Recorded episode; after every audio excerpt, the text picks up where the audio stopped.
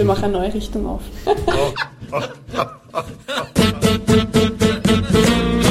Kultur, Kultur Viertelstunde. Die Podcast-Reihe von www.kulturwoche.at.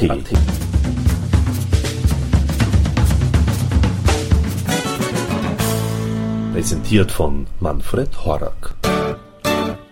Im zweiten Teil des Interviews erzählen Angela Tröndle und Sophie Abraham alias The Little Band from Gingerland von der Energie zwischen Publikum und Band, die bei Livekonzerten entsteht, über mögliche Inspirationsquellen und wie weit man mit dieser bisweilen schrägen Mischung Nonkonformismus und Eröffnung einer neuen Richtung kommerziellen Erfolg haben kann. Und somit gleich mal Ton ab für Angela Tröndle und Sophie Abraham. Es gibt ja ein, ein sehr breites Publikum, das etwas unechte Sachen sehr gern hat. Ja, weil es halt Plakativ, weil es leicht geht. belanglos, man muss nicht zuhören. Ja, ja So, es, man wird es nicht lenkt ab, es ist, äh, was ich ja auch vollkommen verstehe und was ich ja auch manchmal selber genieße. Und wenn Leute in, in Echtheit und in einer gewissen Wahrheit und schon auch Seriosität auch ja, interessiert sind, aber auch einer, ich glaube, wir sind beide einfach Typen, die dem Leben sehr positiv entgegenstehen und die einfach von, von, von, der Grundeinstellung einfach positiv sind. Also seriös, echt und positiv gleichzeitig. Wenn Leute, die das mögen, ich glaube, das ist unser Publikum. Und also dann natürlich, also die CD ist das eine. Und ich glaube, wir haben es eh geschafft, da auch viel, viel von dem rüberzubringen. Oder halt ein, ein, einen kleinen Ausschnitt von dem rüberzubringen, was wir machen. Ähm, und ich glaube aber, dass es dann, dass es äh, publikumstechnisch dann äh, live einfach nochmal ganz was anderes ist, weil kennen wir eh alle von, von Musik und von Live-Musik, dass wenn du dann die zwei Menschen vor dir hast, die das machen und nicht nur die Musik selber, sondern auch wie das, wie das dazwischen ist und wie wir auf, aufs Publikum reagieren. Und ich glaube, dass, das, dass, dass man da vor allem auch äh, noch viele Leute kriegen kann, die, die sich sonst vielleicht nicht die CD anhören oder kaufen oder was auch immer würden. Ähm, dass solche, solche ähm, Situationen sind eben immer wieder ganz fein bei so, bei so freie Eintritts, keine Ahnung, in Graz spielen wir zum Beispiel im Sommer bei der Murszene am Marie-Hilfer-Platz. Also das sind so Momente, wo ich mir denke, da kann man einfach auch ganz viel durch, durch Persönlichkeit und durch die Tatsache, dass wir einfach auch humorvoll auf der Bühne agieren und dass wir Spaß haben und dass wir irgendwie die Sau rauslassen können. Ich glaube, damit kann man auch noch, noch ganz viel mehr Leute erreichen, die eben sonst vielleicht, äh, wenn sie da in die CD reinhören würden, jetzt eher so. Auch die, die Geschichte mit den Gedichten zum Beispiel zwischendurch, also das ist ganz interessant. Ich glaube, das ist man, also das erwarten sich einfach die meisten Leute nicht, wenn sie eine Musik-CD in die Hand nehmen, dass dann irgendwie da plötzlich ein Track ist, wo keine Musik, also keine Musik. Wo halt Free Jazz ist. Ja, quasi, genau. Und da denke ich mal, sowas ist, wenn man sowas dann schon mal live gehört hat und das dann nachhört sozusagen, dann ist es so, ah ja, genau. Aber ich glaube, dass das sicher was ist, was jetzt ähm, Hörer, die, die eben, keine Ahnung, andere Tracks dann lieber mögen, die bei diesen Gedichten dann eher so ein bisschen, hä, okay, ja, gut, so vielleicht einfach anders reagieren oder das nicht, nicht erwarten und das, ich meine, das ist auch, meine, diese Gedichte, die hört man sich jetzt nicht 30 Mal hintereinander an und es gibt aber durchaus Songs auf der CD, die man, wo, wo es sicher Leute gibt, die das dann vielleicht auch in die, in die Schleife tun und sich das anhören, weil sie es einfach so schön finden. Ne? Also die Gedichte sind eher einfach so als, ja, für, die, für, die, für das Gesamte gedacht. Aber und vor allem einfach was, was live gut funktioniert und wo wir, glaube ich, noch, noch, ganz, an, noch ganz viel mehr Leute auch kriegen können Mhm. irgendwie. Und apropos Schleife, der Loop, der, der da auch immer wieder vorkommt, Ja, Ja. ist ein wichtiges Lem- Element für euch. Auf jeden Fall, Band. ja. Also bei mir, ich habe mir dieses, dieses Kastel gekauft, eh schon vor, also als, als wir angefangen haben zu proben, hatte ich es schon ein Jahr, aber habe es de facto in, in der Anfangszeit mal kurz ausprobiert, aber dann nie verwendet. Und das ist halt immer mit solchen Dingen, wenn man es nicht wirklich auch aktiv verwendet, dann verstaubt es halt irgendwann einmal.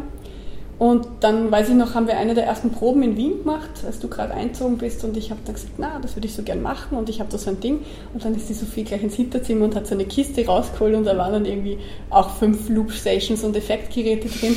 Und wir dann gesagt haben, passt, das ist die Gelegenheit. Ja. Und was man auch sagen muss, natürlich zu zweit, also man hat einfach zu zweit jetzt nicht so viele Möglichkeiten, wie wenn du eine Band rundherum hast. Und da haben wir uns dann einfach zu helfen gewusst und, und das macht halt auch einfach Spaß, da irgendwelche Flächen aufzubauen und, und, und, und Sachen zu verfremden. Ähm, ja, weil es einfach, weil's, weil einfach auch, auch andere Stücke dann wieder, wieder in ihrer Schlichtheit noch viel ja, noch, noch viel mehr einfangen können vielleicht oder, oder viel, viel spannender sind, wenn man eben dazwischen dann einmal auszuckt. Also bei meinem zum Beispiel es, hängt auch immer davon ab, welche Geräte man verwendet. Bei meinem ist es relativ schwer, sage ich mal, im, im, äh, etwas im Rhythmus aufzunehmen, das dann auch in diesem Rhythmus rhythmisch weiterläuft. Weil man dann nicht einfach nur Start und Stopp machen kann, sondern das irgendwie vorgefertigte Takte sind. Das heißt, ich habe das dann gleich einfach, also bei manchen Nummern funktioniert es ganz gut, aber ähm, ich, ich habe sozusagen eher die, die, die Aufgabe übernommen, einfach so relativ freie Sachen aufzunehmen, die dann einfach durchlaufen, wo jetzt kein, die rhythmische Komponente nicht so stark ist. Die Sophie wiederum hat einige also zumindest wenn wir im Duo spielen, gibt es Momente, wo sie wirklich was aufnimmt und es einfach dann auch als rhythmischer Background geloopt wird. Ähm, aber ich merke schon, ich meine, ja, gerade an diesem, dieses Chaos-Pad hatte ich, weiß nicht wie viele, 300 Effekte oder so. Ich habe jetzt gerade mal fünf bis zehn ungefähr, wo ich weiß, so klingen die, die kann ich dort und dort einbauen, das funktioniert für mich. Also das ist auf jeden Fall was, und natürlich muss man das auch üben, dass, dass man zum richtigen Zeitpunkt auf den richtigen Knopf drückt. Und ähm, aber das ist auch spannend, das sehe ich auch, dass man da noch, dass man da noch viel, viel weiter gehen kann irgendwie. Und meine, wir haben, man bastelt sich zwar dann was zurecht, was funktioniert, und das ist eh super, aber das soll es dann auch, soll auch nicht dabei bleiben. Also das heißt, es wird auch auf der Bühne eingesetzt. Total, also, ja. auf jeden Fall. Und genau. Also auf jeden Fall beim Trailer viel mehr als auf der CD. Genau, auf einer CD weiß man ja nie, was ist jetzt live gemacht und was ist mhm. overgedubbt. Ähm, Konkret habe ich eigentlich die, die Effekte, die auf meiner Stimme drauf sind, die habe ich eigentlich alle live gemacht mit dem Gerät. Beim Cello haben wir eigentlich alles overgedubbt, weil, äh, weil einfach. Die, ja, nein, vor allem auch, weil die äh, Druckknöpfe, wenn ich das Loopgerät ein- und ausschalte, macht Klick. Das, das kommt halt nicht so toll. Ne? Auf der CD und auf der Bühne ist wurscht, weil. Manche Sachen funktionieren live nicht so, wie wir sie gemacht haben, aber es sind nur sehr wenige. Also da natürlich, Sehr man fängt dann im Studio auch an, eins über das andere zu legen und das macht so viel Spaß und dann hört man nicht auf, weil es einfach so toll ist. Aber das haben wir sehr in Grenzen gelassen. Also ja, wir haben das eigentlich nur beim, beim This is what I think of you Mittelteil. Ja. Dann der große Chor kommt. Ja. Wo ich dann auch zweistimmig singe und so. Das ist was, das kann man theoretisch auch machen, aber das ist dann, sprengt dann ein bisschen das, den Rahmen von diesen Gerätschaften. In der, in der letzten Zeit habe ich die Erfahrung, dass es gibt, es gibt einfach nicht sehr viel Cello in der Musik generell einmal. Mhm. Und es kommt sehr auf die Rückmeldung, ah, ich habe gar nicht gewusst, dass man das mit Cello machen kann. Obwohl ich jetzt nicht der Überzeugung bin, dass ich jetzt total neue Sachen mache. Also auf jeden Fall kann man noch so viel mehr machen mit dem Cello. Und äh, weil ich jetzt ja doch noch immer mein Klassikstudium sehr liebe und das sehr bereichernd finde, wenn ich das nicht mehr habe, werde ich mich noch viel mehr in diese ganzen Kastelwirtschaft da reintigern und das wird sicher unglaubliche Horizonte eröffnen, die es wirklich vielleicht noch nicht gegeben hat. Also das freut, da freue ich mich eigentlich dann schon irgendwann sehr drauf. Haltet ihr euch an irgendwelche Vorbilder, die euch irgendwie Inputs geben, wo ihr denkt, ja, da wollt ihr weitermachen, wo die aufgehört haben zum Beispiel oder so? Nein, also direkt nicht. Also wir machen genau das, was uns einfällt. Also ich glaube nicht, dass wir irgendwo echt Inspiration rausholen, außer dass ich glaube, dass manche Persönlichkeiten uns inspirieren, so wie Sophie Hunger inspiriert uns eigentlich beide, aber wir gehen nicht in ihre Richtung eigentlich direkt. Nein, also das wäre auch sinnlos, da irgendwas zu sagen. Ich meine, natürlich, wenn du, wie du sagst, wenn jemand einfach wo aufhört, natürlich, wenn man das irgendwie ganz bewusst macht und da irgendwo anknüpft oder so, kann das natürlich auch ein Konzept sein irgendwie von dem Ganzen. Aber ich denke, ähm, die Mischung, die wir so auffahren, ich meine, vielleicht bin ich jetzt nicht gut genug informiert, aber zumindest fällt mir jetzt konkret nicht wirklich ein Projekt. Ich meine, natürlich, es gibt immer wieder auch andere Frauenduos zum Beispiel, die auch halt sich versuchen, mit unterschiedlichsten äh, Instrumenten und so weiter. Ich meine, wir, wir, kochen jetzt auch nur mit Wasser, sagen wir mal so, aber ich denke, dass die, die Mischung im Endeffekt einfach relevant ist. Ja, ich glaube, es sind eher Einflüsse, die einfach relativ unbewusst daherkommen.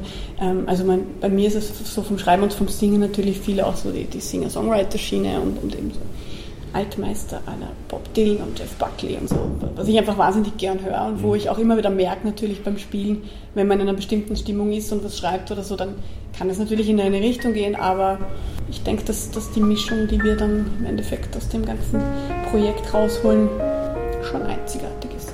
Sage ich jetzt einfach mal so. I long for you, you short for me. I don't think that's how life should be.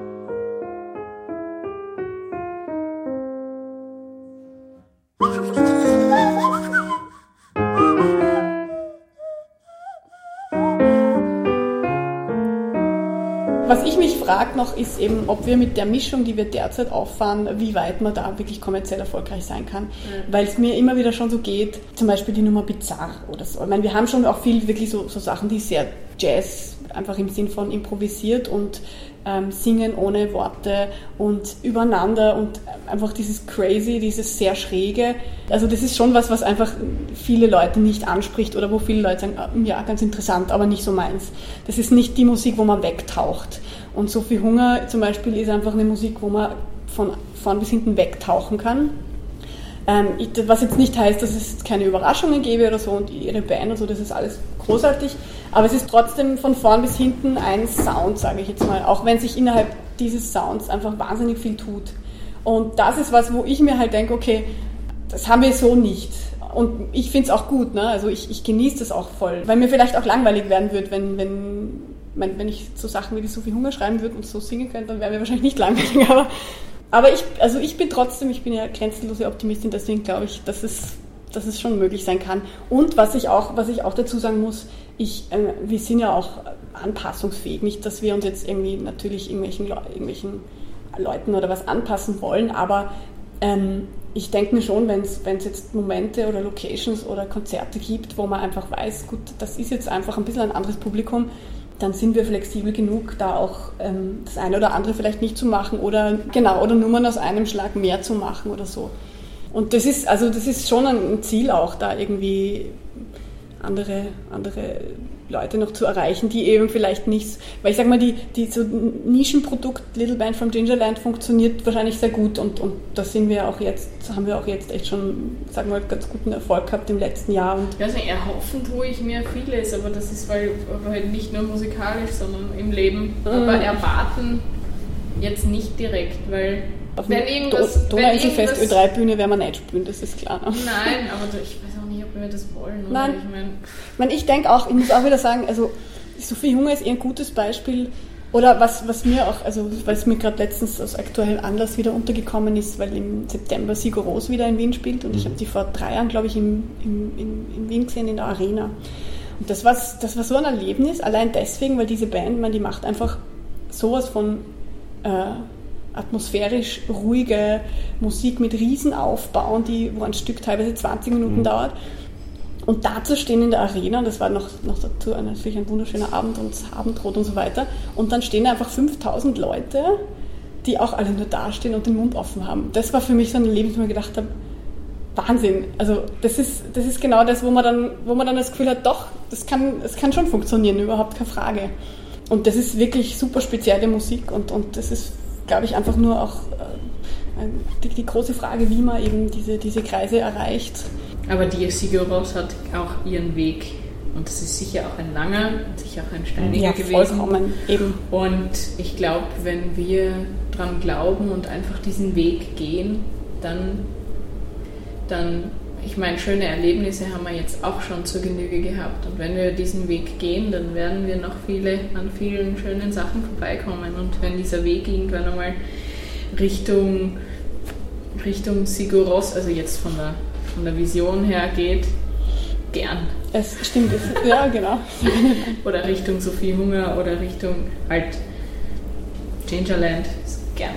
Genau, wir machen eine neue Richtung auf. Thank you. And good night.